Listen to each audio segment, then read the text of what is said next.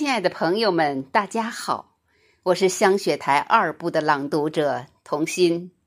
在纪念抗美援朝七十二周年之际，我朗诵一首《谁是最可爱的人》，作者魏巍。让我们一起铭记历史，向抗美援朝的英雄致敬。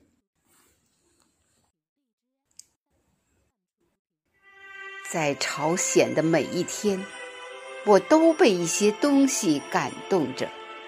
我的思想感情的潮水在放纵奔流着。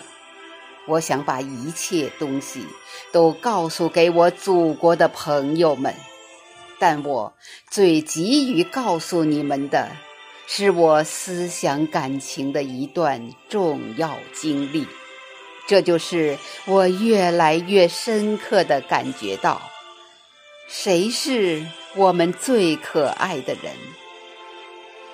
谁是我们最可爱的人呢？我们的战士，我感到他们是最可爱的人。让我还是来说一段故事吧。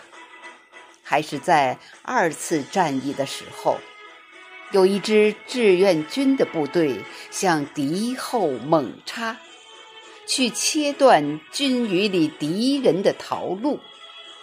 敌人为了逃命，用三十二架飞机、十多辆坦克和集团冲锋，向这个连的阵地。汹涌卷来，整个山顶都被打翻了。汽油弹的火焰把这个阵地烧红了。但勇士们在这烟与火的山岗上高喊着口号，一次又一次把敌人打死在阵地前面。这激战。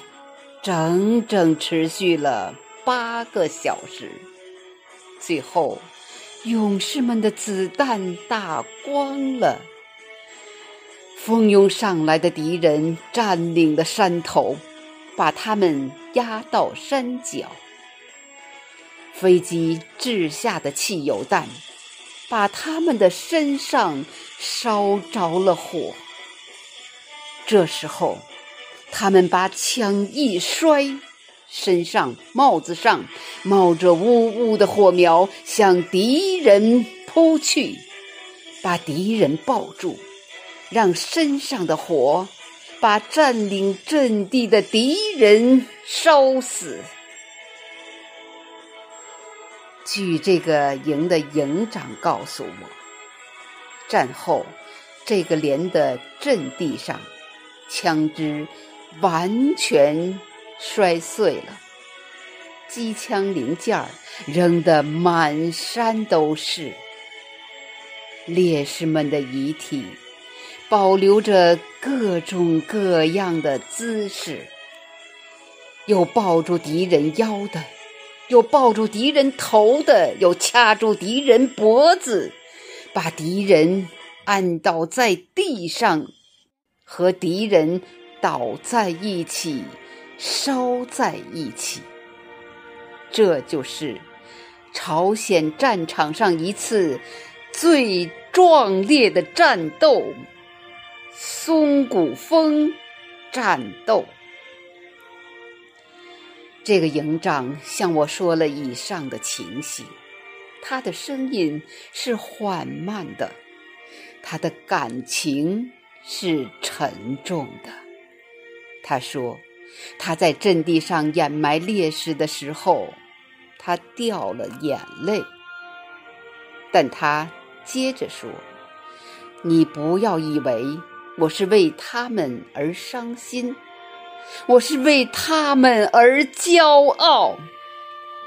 我感觉我们的战士是太伟大了，太可爱了，我不能。’”不被他们感动的掉下泪来，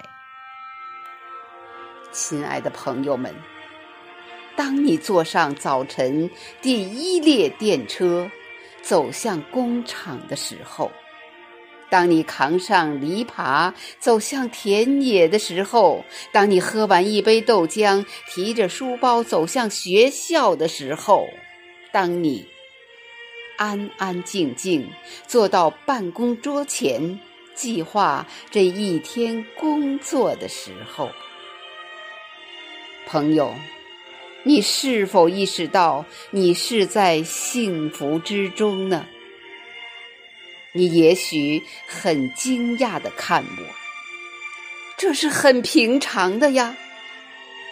可是，从朝鲜归来的人会知道你正生活在幸福中，请你们意识到这是一种幸福吧，因为。只有你意识到这一点，你才能更深刻了解我们的战士在朝鲜奋不顾身的原因。朋友，你已经知道了爱我们的祖国，爱我们的伟大领袖毛主席，请再深深的爱我们的战士吧，他们确实是。我们最可爱的人。